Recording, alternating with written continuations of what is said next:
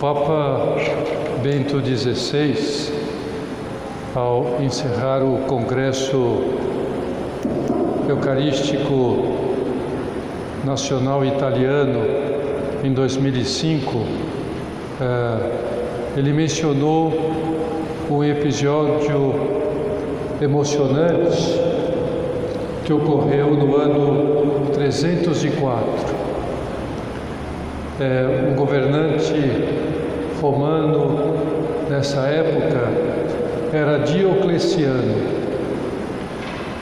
Ele realizou a mais sangrenta perseguição à igreja é, durante o Império Romano. E ele proibiu aos cristãos, sob pena de morte, de possuir a Bíblia reunir-se no domingo para celebrar a Santa Missa e construir lugares sagrados para o culto. Vários cristãos não entenderam, não cumpriram essa ordem. Por isso foram martirizados. Como os 49 da cidade de Abitine, que era uma pequena localidade da África, onde é hoje a Tunísia.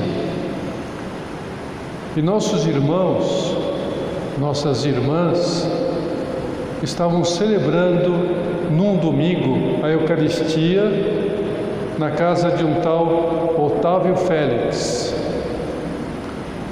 E eis que foram surpreendidos e presos por estarem descumprindo a ordem do imperador. Foram levados a Cartago, interrogados pelo procônsul Anulino. E um desses nossos irmãos, chamado Emérito, deu uma resposta maravilhosa ao procônsul, porque eles estavam reunidos para celebrar a Santa Missa, se o imperador tinha proibido isto. E ele então respondeu de uma maneira maravilhosa. Disse em latim: Sim, Dominico, não posso, que quer dizer sem a celebração da Eucaristia no domingo, não podemos viver.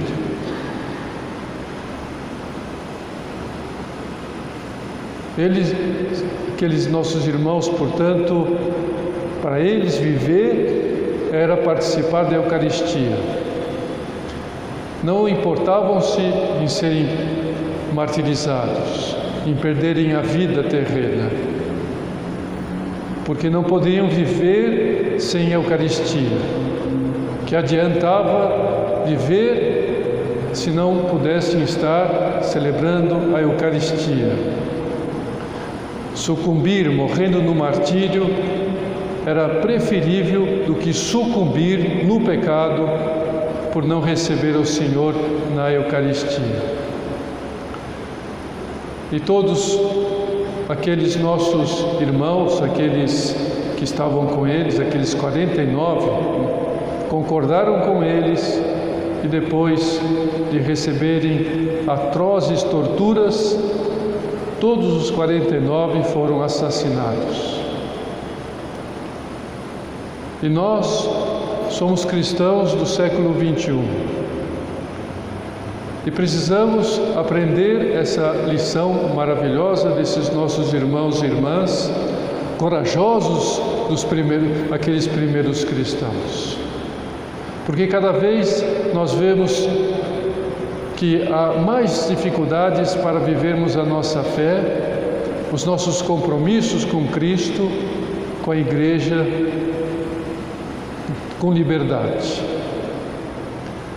Nós tivemos a experiência lamentável de termos sido proibidos pelos governantes de abrir as igrejas para que o povo pudesse ir à missa durante a pandemia. Não proibiram as padarias de fecharem as suas portas, de comprarem pão para sobreviverem. E, no entanto, fecharam as portas da igreja para que não pudéssemos receber o pão do céu. Agora, essas restrições, graças a Deus, foram abolidas, mas o que pode afastar um fiel, uma fiel, de viver os seus compromissos batismais é o consumismo desenfreado. As igrejas já estão abertas. A, igreja, a, a missa frequente, as nossas paróquias. Mas podemos fazer do domingo um dia de compras. É, e a indiferença religiosa se faz presente, especialmente, sobretudo, na mídia. Quando é que ouçamos dizer de Deus, da igreja, na mídia? O secularismo presente na nossa sociedade, que expulsa Deus da família, expulsa Deus da sociedade. Não podemos fazer do domingo um dia de trabalho sem necessidade. Ou seja, a vida moderna nos quer afastar da Eucaristia. Não temos um imperador Diocleciano, não temos mais pandemia, mas nós mesmos podemos afastar-nos da Eucaristia pessoalmente, deixar-nos sucumbir diante dessas pressões da sociedade. E assim, nós podemos estar vivendo num deserto grande e terrível, um deserto espiritual, onde não nos alimentamos do pão da vida, que é Jesus, e morremos espiritualmente, sucumbimos diante das tentações, das nossas fraquezas, do inimigo e da mundanidade. Lembremos-nos do povo de Israel que no deserto passava fome. Eles estavam ao caminho da terra prometida, uma terra onde jorrava leite e mel, um lugar bom para viver, mas eles estavam ainda no deserto. Em Deus saiu em ajuda deles com o dom do maná. O maná, aquela farinha que caiu do céu, todos os dias. E eles se alimentaram do maná até chegar à terra prometida. E Jesus, aludindo à Eucaristia que ele estava revelando, sua presença na Eucaristia, com seu corpo, sangue, alma, divindade, ele ensinou-nos este é o pão descido do céu, provavelmente apontando para o seu coração, né? Este é o pão descido do céu. Não como que comeram vossos pais o maná. O maná caiu do céu também, mas eu vim de uma maneira diferente, porque eles morreram. Todos aqueles que estavam no deserto morreram não chegaram à terra prometida. Mas quem comer deste pão viverá para sempre e haverá de chegar ao céu, que é nossa terra prometida. De maneira que o Filho de Deus, ao se fazer carne, converteu-se em pão, pão que nos sustenta, pão que nos dá força, pão que nos dá alento, que nos alimenta para este nosso caminhar nesse deserto da vida, nesse vale tenebroso que é a nossa vida, para chegarmos às pastagens verdejantes, mas precisamos ter Jesus conosco, senão nós sucumbimos neste vale tenebroso, no pântano deste mundo. Temos a Jesus com seu cajado, com seu bastão, na Eucaristia que nos defende. Precisamos da Eucaristia, não podemos viver sem ela. Todos nós temos necessidade desse pão para enfrentar os esforços, os cansaços da nossa viagem para o céu. Na Eucaristia, Cristo está realmente presente entre nós. Sua presença não é estática, mas é uma presença dinâmica. Essa presença aqui de Jesus na capela do Santíssimo é dinâmica, não é uma estátua, não é uma imagem, não é uma bandeira É a sua vida entre nós, Cristo entre nós. Então, tendo presente, portanto, essa necessidade que temos da Eucaristia, que temos da Santa Missa, especialmente no domingo, e a necessidade então que temos de receber Jesus na Eucaristia, de comungarmos a Jesus, Vamos pensar agora em como podemos amar e viver cada dia melhor a Santa Missa. Vocês com certeza têm esse desejo. Eu sei que vocês têm esse desejo. Vocês querem participar da missa com fé. Vocês são pessoas de fé. Querem participar da Santa Missa com mais amor, com mais fruto. Então eu pergunto agora: em como vocês veem a missa?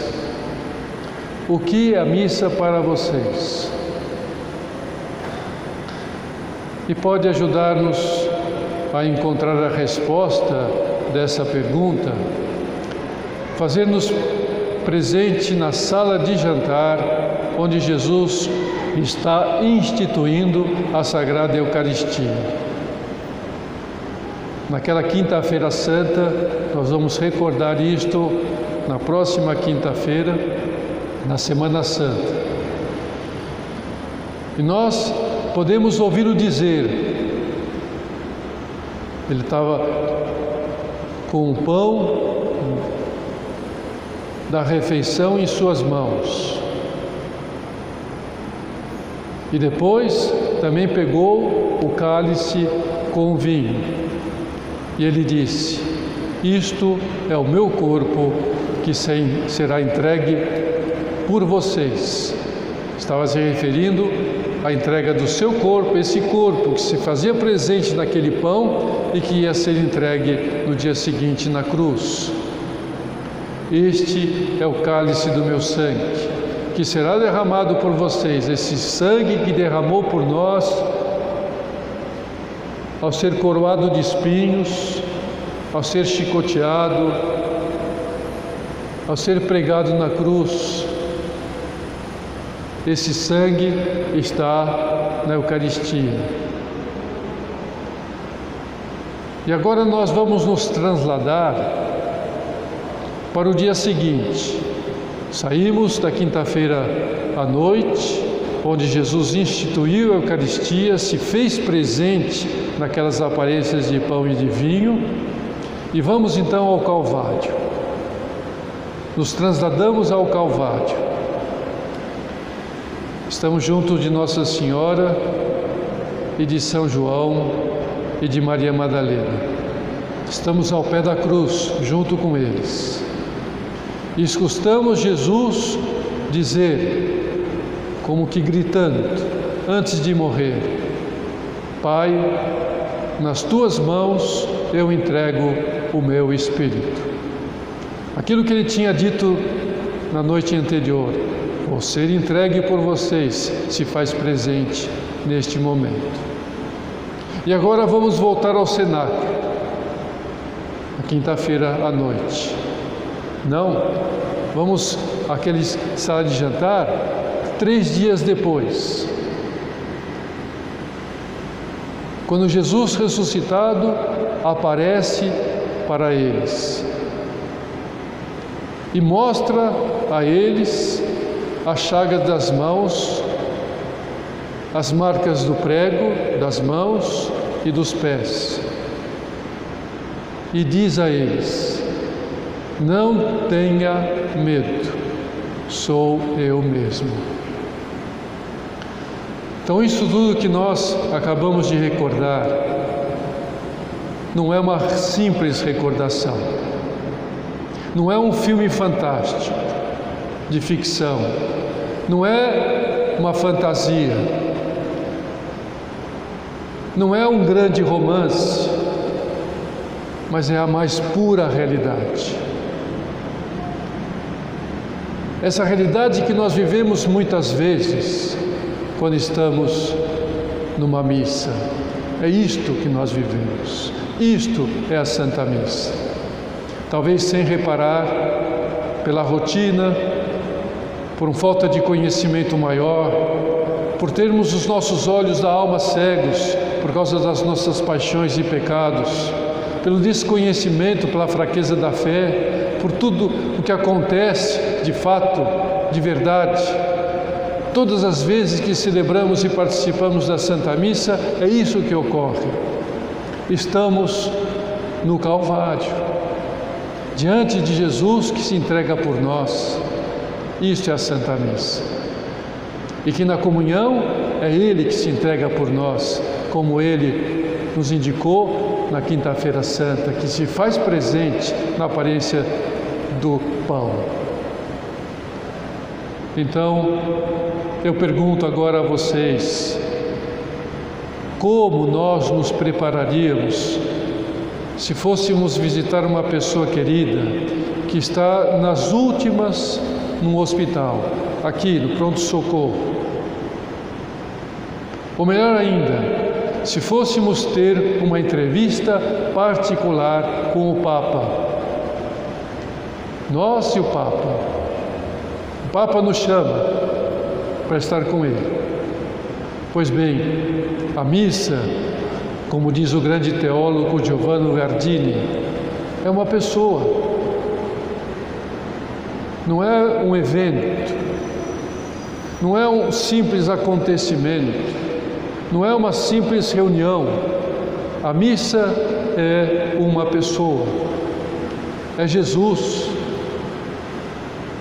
Toda missa é Jesus verdadeiro Deus e verdadeiro homem, no ato máximo do seu amor por nós, na sua entrega total ao Pai por nós. Naquele momento em que, como nos diz São Paulo, se entregou, morreu pelos nossos pecados e ressuscitou para nossa santificação. E agora poderá nos ajudar a rever alguns pontos básicos da nossa fé sobre a missa, para que a gente possa compreender ainda melhor é, e assim estarmos mais preparados para este momento de encontro com Jesus no Calvário. Diz-nos o Catecismo da Igreja que na Eucaristia se atualiza o sacrifício da sua vida realizada no Calvário.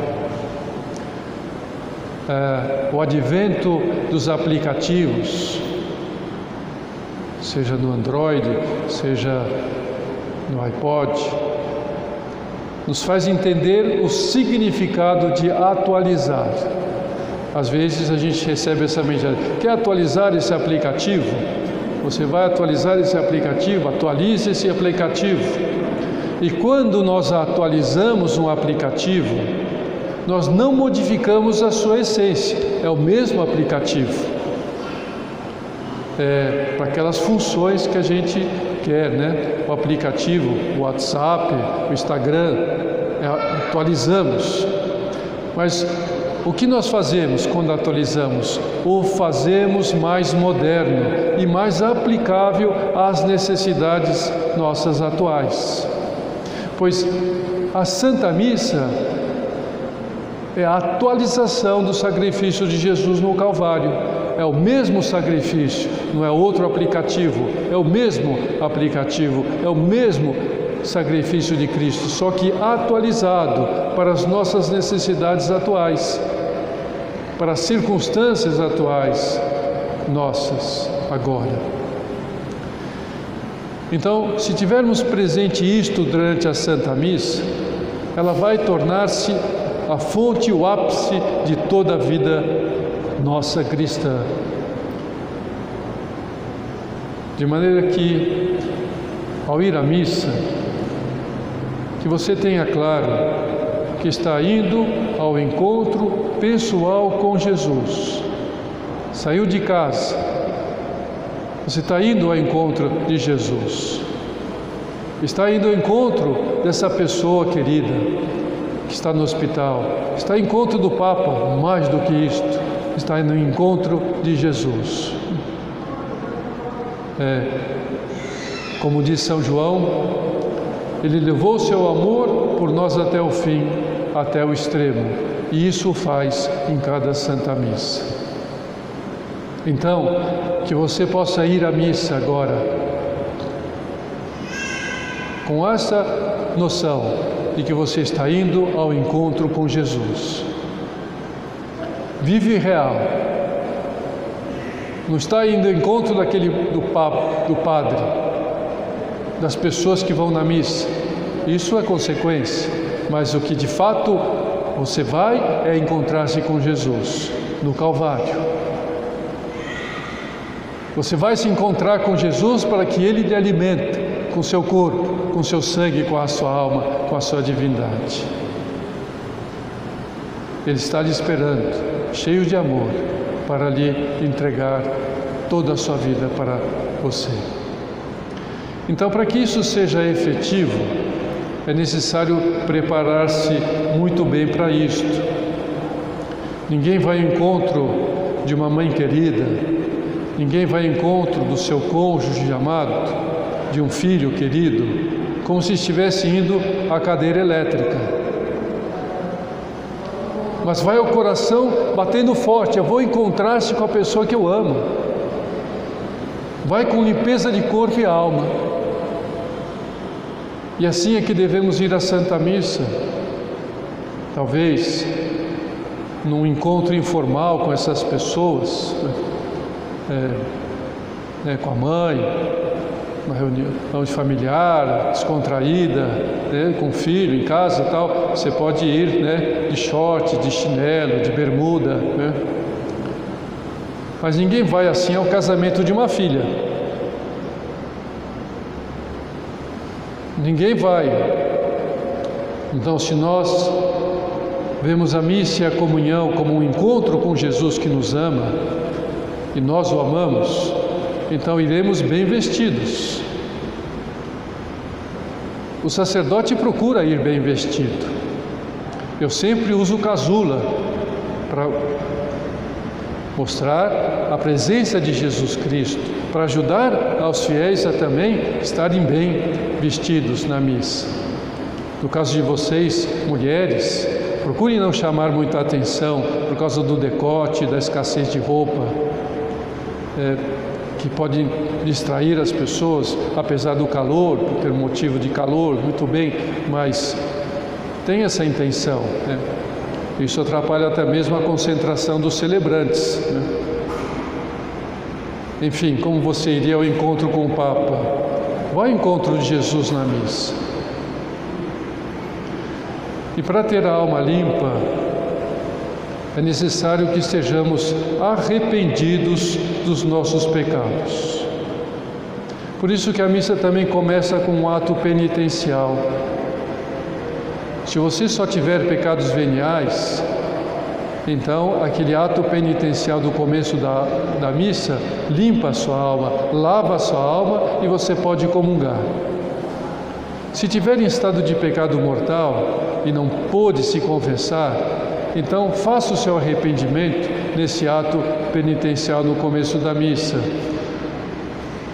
E se sinta acolhida por Deus, se sinta amada por Deus, pela sua misericórdia, mas não comungue, porque essa é a regra da igreja e as regras precisam ser respeitadas, senão vira um caos, tudo relativo para não mitigar o valor extrínseco e intrínseco da Eucaristia.